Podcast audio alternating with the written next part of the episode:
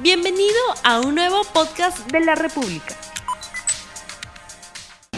Bienvenidos a 3D, el programa de comentario político de RTV. El día de hoy no va a estar Mirko, está en su reemplazo Maite Vizcarra, periodista de la, República y RTV, y como siempre Fernando Rospigliosi, conmigo Augusto Álvarez. Bienvenidos, Maite, Fernando, bienvenidos. Y el tema de hoy es la marcha, hasta dónde va a llegar. Ayer hubo una marcha que, este, por lo que hemos visto, ha sido, la verdad, que masiva, contundente, muy grande, y esto lo que hace pensar, a mí me hace pensar al menos que puede significar que, que el gobierno del, del señor este, Manuel Merino puede tener problemas y que puede la calle acabárselo tumbando. Esa es la pregunta. ¿Y qué te parece, Fernando, si le preguntamos a Maite, que ella estuvo en la, en la, en la, en la marcha, estuvo en el centro de Lima, y que nos cuente qué es lo que vio y sus impresiones sobre la pregunta que planteamos? Adelante, Maite.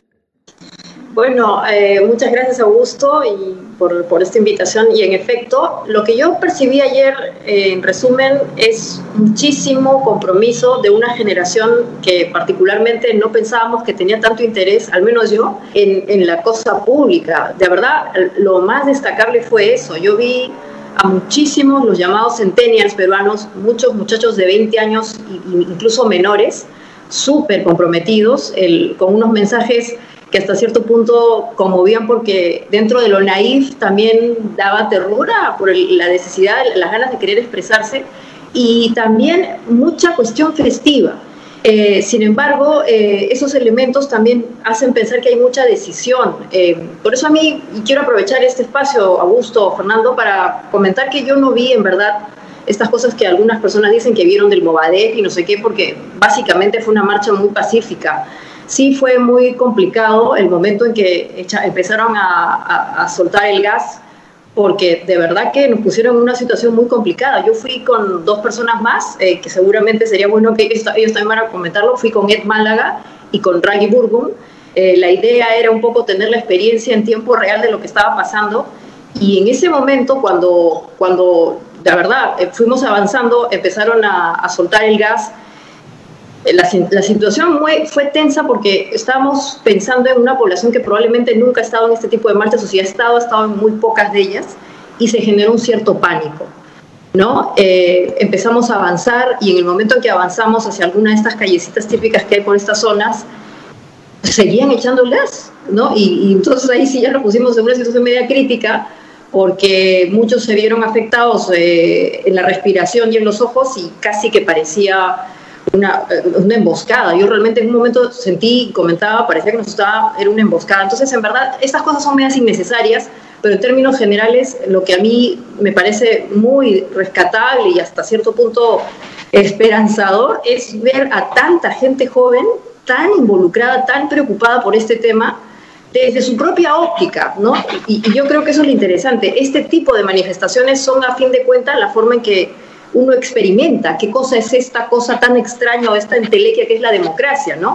Que a veces es el que el ejecutivo, que el legislativo, que, los parlamentarios y finalmente toda esta entelequia eh, al final es la respiración de cómo uno la ejerce y yo mm. creo que ellos están pensando en eso. O sea, para mí la democracia es salir a, hablar, hacer mi cartelito en, la, en, el piso, que es lo que hacían con mis plumones, la verdad que parecía la universidad de, de alguno de estos chicos, y, y expresarme.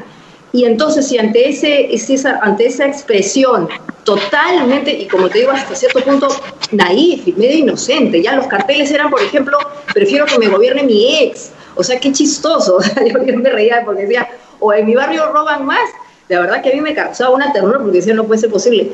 Ese tipo de carteles existían, ¿no? Existían. Y claro, y lo que tú encuentras en respuesta de eso, siendo un muchacho de veintitantos años, es que esa es la palabra, que te repriman, ¿no? Y con violencia, porque yo y las personas que fuimos, este, de verdad que empezamos a sentir un poco de temor porque se sintieron los disparos, la gente entró en pánico, el gas seguía, y, y, en un momento determinado, como te digo, parecía una emboscada. Innecesariamente, creo yo, porque mucha gente de verdad eh, bueno, tal vez, como ya ha pasado, han, salido heridos, ¿no? Entonces, en conclusión, en conclusión, yo creo que esto lo que hace es motivar a más marchas. Fernando, ¿tú cómo lo ves? ¿Hasta dónde puede llegar esta marcha? Eh, primero creo que a ninguna parte, no van a llegar a ninguna parte. Yo creo que es muy improbable que este tipo de manifestaciones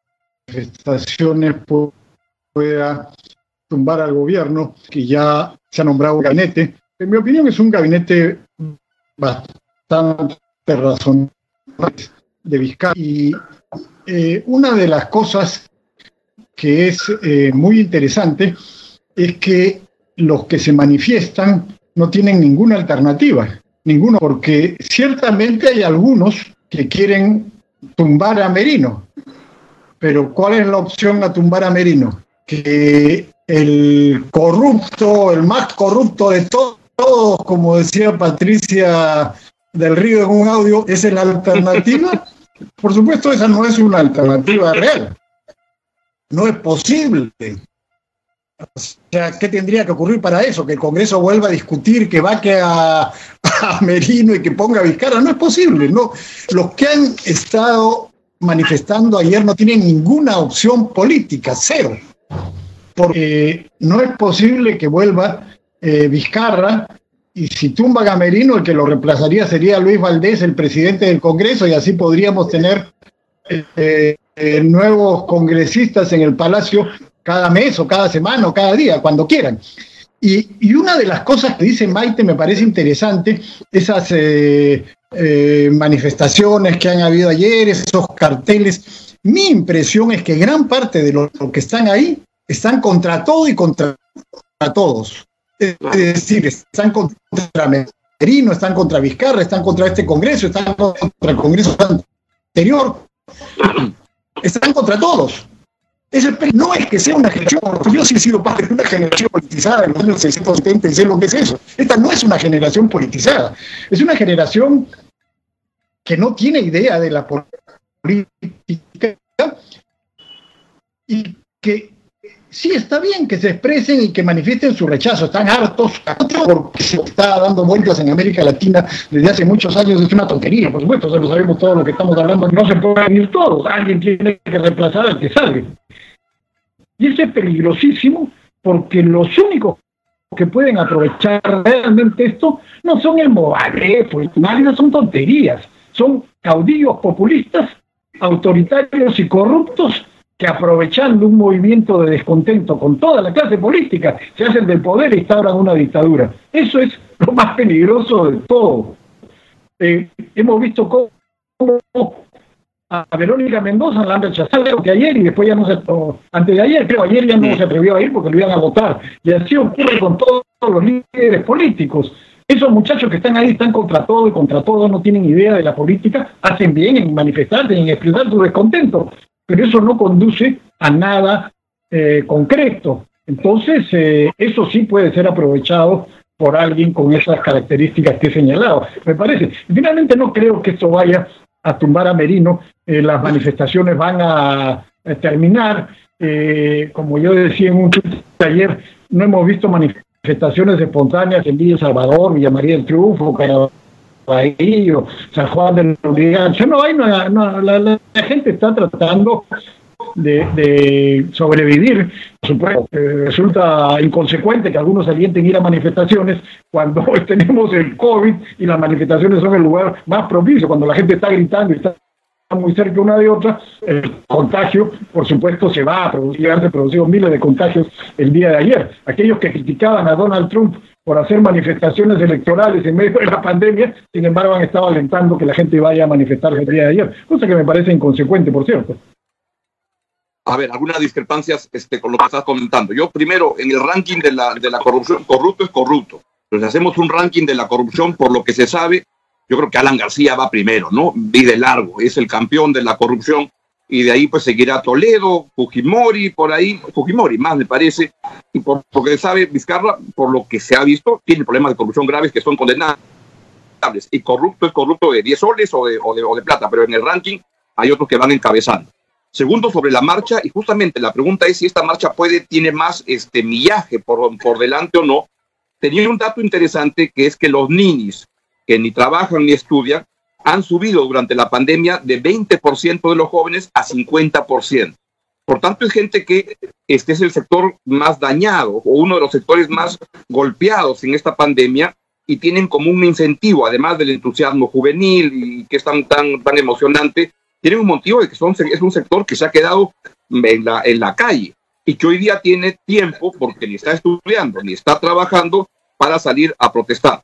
Y lo otro en que sí estoy de acuerdo con, con Fernando es que este, no hay un liderazgo en esto, pero esos son los, los y mi pregunta va ahí. En Chile tampoco se veía un liderazgo de, esta, de estas marchas y, este, y mira hasta dónde han, han, llegado. Y rechazan a Verónica Mendoza, rechazan a los políticos. Es evidente que no quieren políticos porque al final es una indignación y una protesta que nadie defendía a, a, a, Martín Vizcarra ayer. Nadie, nadie lo quiere defender. Yo creo que ya es historia. Que lo que están es protestando contra un tema más general, donde cada uno tiene alguna motivación particular, pero que esas protestas, y ahí viene mi pregunta para ustedes también, es hasta dónde pueden llegar, porque esas protestas más amorfas, menos organizadas. Escuchaba la ministra Delia Muñoz que decía, acá hay una organización que está moviendo todo. ¿Qué organización? Se ve que es un gabinete de paso muy conservador y que tiene una incapacidad de conectarse con la, con la gente enorme, que la gente en la calle habla otro lenguaje que no es el que habla Juan Cheput, que está cada vez más guachafo, oigan, este, la verdad que, que ya parece una cosa como sea en, en, estos meses que ha estado fuera del, del, Congreso, se ha vuelto, pero un señor tan conservador y tan guachafo, este, y el ministro de Educación, mi amigo D'Alessio, que decía que era el Movadef el que movía esto. Si es el Movadef, Sendero ya ganó, pues ya, ya, ya con todo lo que pasó ayer, ya estaban fregados. Creo que no podía descartar que la marcha puede avanzar y vamos a ver si la próxima semana, en 10 días, esto sigue andando, se puede volver en el paisaje natural de las elecciones, de cambios que pidan en el país y eso puede, puede ser difícil de organizar. Insisto en la pregunta, ¿hasta dónde puede llegar eso? Y creo que eso debilita al señor Merino, finalmente. Yo creo que de todas formas, como tú dices, Augusto, habrá marchas y, eso también es importante para el ejercicio, bueno, sobre todo para dar señales hacia el mundo de que la gente aquí también tiene la capacidad de expresarse. Eh, internacionalmente en este momento la situación del Perú está siendo vista de una manera, a ver, con mucha tensión. Hay muchos diarios internacionales, incluso hay académicos de universidades en Europa y en el extranjero, en Estados Unidos, que se están pronunciando porque claramente ven la fragilidad en la que está empezando a, a entrar eh, la democracia y todas sus instituciones, ¿no? Entonces, eh, yo creo que sí van a haber. Lo que sí hay que cuidar, como ha dicho Fernando, son dos cosas, ¿no? Primero, el tema del COVID, eh, y aquí hay que hacer una digresión importante. Yo estuve con Eduard Málaga y queda claro, hay estudios científicos que dicen que en este tipo de manifestaciones es complejo que, se, que, que haya transmisión.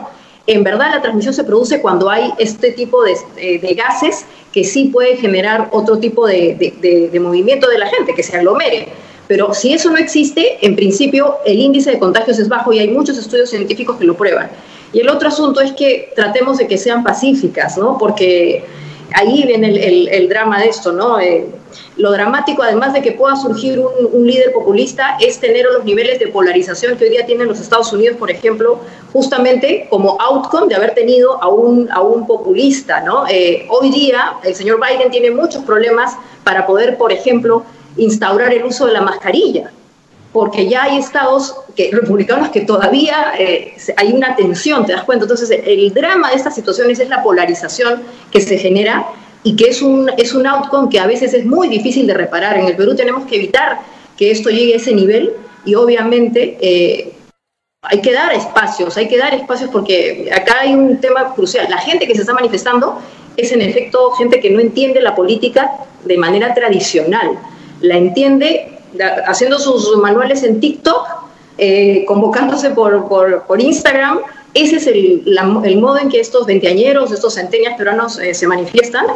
Y si toma fuerza, yo creo que puede pasar algo que en verdad no estamos preveyendo. ¿Tú, Fernando, cómo va? ¿Hasta dónde ves que esto, esto, esto puede llegar? Mira,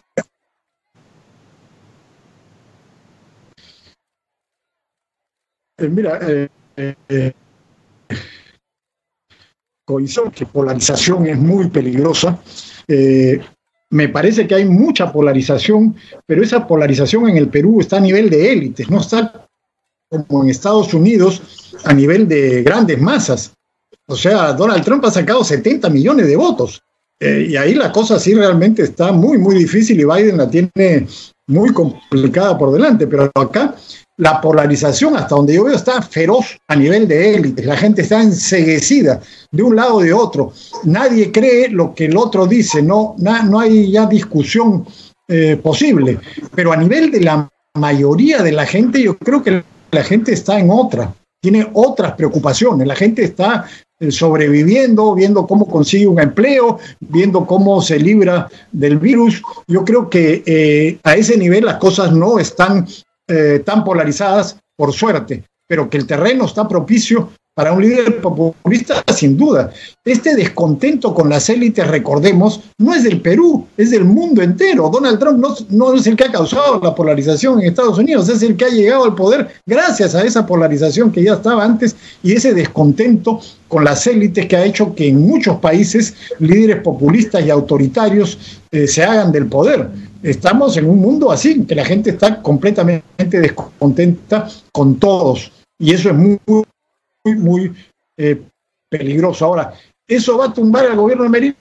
No, yo lo dudo, como digo, no hay eh, opciones ahí que está interesada en agitar, en mover esto, en las plañideras del vizcarrismo o los candidatos del 2021 que están ahí tratando de pescar algunos votos a ríos revueltos, eh, lo del y eso es gente que está ahí pero que dirigen control, eh, pero que sirven generar un tono de violencia, desgraciadamente. Y hay otra gente que está empujando para que esto se convierta en Chile en manifestaciones muy destructivas que finalmente no terminan conduciendo a ningún lugar, ¿no? Porque no hay opciones políticas que puedan recoger ese tipo de descontento. Entonces, eh, yo creo que la situación es peligrosa, complicada, pero que no va a terminar con un derrumbe de este gobierno, eh, y lo que nos espera es una cosa incierta. Ya veremos lo que pasa en las elecciones del 2021, pero creo, creo que es muy difícil predecir ahora lo que va a ocurrir.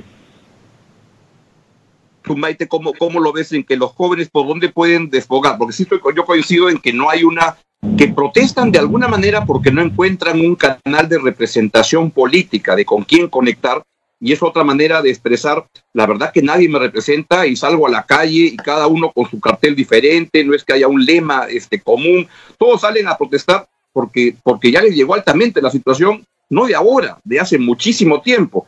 Y creo que mal que bien Vizcarra era, por las razones buenas o malas, disolvió el Congreso, era como una válvula de desfogue social que tapaba o permitía postergar esta, esta explosión pero de social. Pero de repente estamos en un momento en el cual esto lo que está motivando es que salgan a la luz tensiones este, acumuladas y que no sabes dónde pueden acabar. ¿Cómo lo ves tú, y, No, y en efecto, lo que yo siento respecto de esta generación, que es la que básicamente está marchando, es esa ausencia, eh, no solamente del líder, sino de, de, alguna suerte de, figura que pueda canalizar estas frustraciones y les dé algunas respuestas. ¿no? Eh, no solamente está el tema del desempleo, sino también del, asunto de la educación, ¿no? Eh, hay mucha gente que ya tiene dificultades para poder terminar la carrera universitaria o ha tenido que definir empezar a trabajar y dejar la carrera universitaria y esa frustración es la que se ha visto ayer, yo veía al menos eso en la marcha, ¿no? Y, y, en verdad el tema de la polarización, si bien es cierto, es un fenómeno global, en fin, que se está dando en todas partes del mundo y que eventualmente ha atacado fuertemente a, a, las, a la a las clases dirigentes políticas del mundo, eh, también cae, o sea, también, se, también cae en, en, la sociedad, termina impactando a la gente, a, la población, y ahí es donde iba, ¿no? Que hay que evitar que esa situación se genere en el Perú porque después es muy complicado reconstruir y yo creo que en este momento es muy importante tratar de que la fractura, que ya está sumamente fracturada el Perú, sea tan honda, ¿no? Sea más honda. Entonces, eh, yo lo que pienso es que hay un escenario muy propicio para una eventual candidatura que sepa leer bien estos nuevos códigos que son muy digitales. Recordemos que estos son centennials. Esta gente se manifiesta por el TikTok con un código que yo seguramente no creo que ninguno de ustedes entendemos totalmente, ni los señores abuelos o lo que fuese, nos llegan a entender, se, entienden entre ellos. Entonces, la forma en que se manifiestan, se convocan, en fin, eso es un misterio que estamos obligados a empezar a entender porque la forma de expresión política que se está generando ahí puede ser, como bien han dicho, utilizada para bien o para mal, pero evidentemente ninguno de los que estamos en este momento, o, bueno, no sé si alguno de los candidatos mayoritariamente son personas más grandes, va van a tener la capacidad de entender, ¿no? El, Perú es un país joven y estos centennials, eh, para empezar, no creen, yo decía ayer, son cosas serias, o sea, en verdad, se sienten tan empoderados por su frustración que pueden, lamentablemente, desde causar disturbios hasta eventualmente poner en, su propia vida en peligro, ¿no? Y ahí es donde hay que rescatar este tema otra vez. Es importante que, que los ánimos se controlen, porque sería muy triste ver algún héroe tan joven de estas marchas, ¿no? Ojalá que no, pero es, eso también hay que, hay que decirlo, es importante que las personas, los muchachos que están saliendo a marchar, no vean que hay tanto peligro o pongan su propia vida en, peligro, ¿no? Ojalá. Mm. ¿Tú, Fernando, tienes el TikTok? yo, no, yo no tengo. ¿Fernando? No, no, no, como dice Mike, nosotros somos abuelos. Pero hay que, hay que, hay que, hay que, hay que, tú Mike tienes el, TikTok. Sí, tengo TikTok, pero como te digo, incluso para, para mí es, es ya otro código, obviamente, ¿no? Porque hay, muchos códigos que nosotros no tenemos al, a, la mano y que ellos sí, ¿no? Eh, hay mucha influencia de, de los animes, de, de, esta, de, estas, de estas historias este, vinculadas a los mangas, en fin, cosas que en verdad no consumimos, ¿no? Y que ellos sí, ¿no? Mm pero en el uso de estos este, elementos que son muy visuales, muy visuales, hay mucho, mucha multimedia, lo que se conoce como mensajes transmedia, ellos se manifiestan. Entonces, como digo, acá la responsabilidad de los que pretenden entrar en política es tratar de entender estos códigos y cómo es que ellos se manifiestan, porque el que lo entienda tiene ahí un cauce muy interesante para o, manipular, como bien han mencionado ustedes, o, o verdad usarlo de manera constructiva porque es verdad, toda esta masa de muchachos está esperando a alguien que les dé respuestas, ¿no? Eh, no a la manera tradicional, porque evidentemente son, entre comillas, apolíticos, pero sí necesitan ese cauce, y, eso es lo dramático, ¿no? Están esperando un líder, alguien que les canalice las frustraciones. Bueno, pues Fernando y, yo vamos a abrir nuestro TikTok hoy día y nos llegamos al final del programa. Esperamos, esperemos que, hoy a las seis de la tarde en el estadio en Santiago de Chile, la Padula les haga un par de TikToks a, a los chilenos y nos traigamos los tres puntos de allá.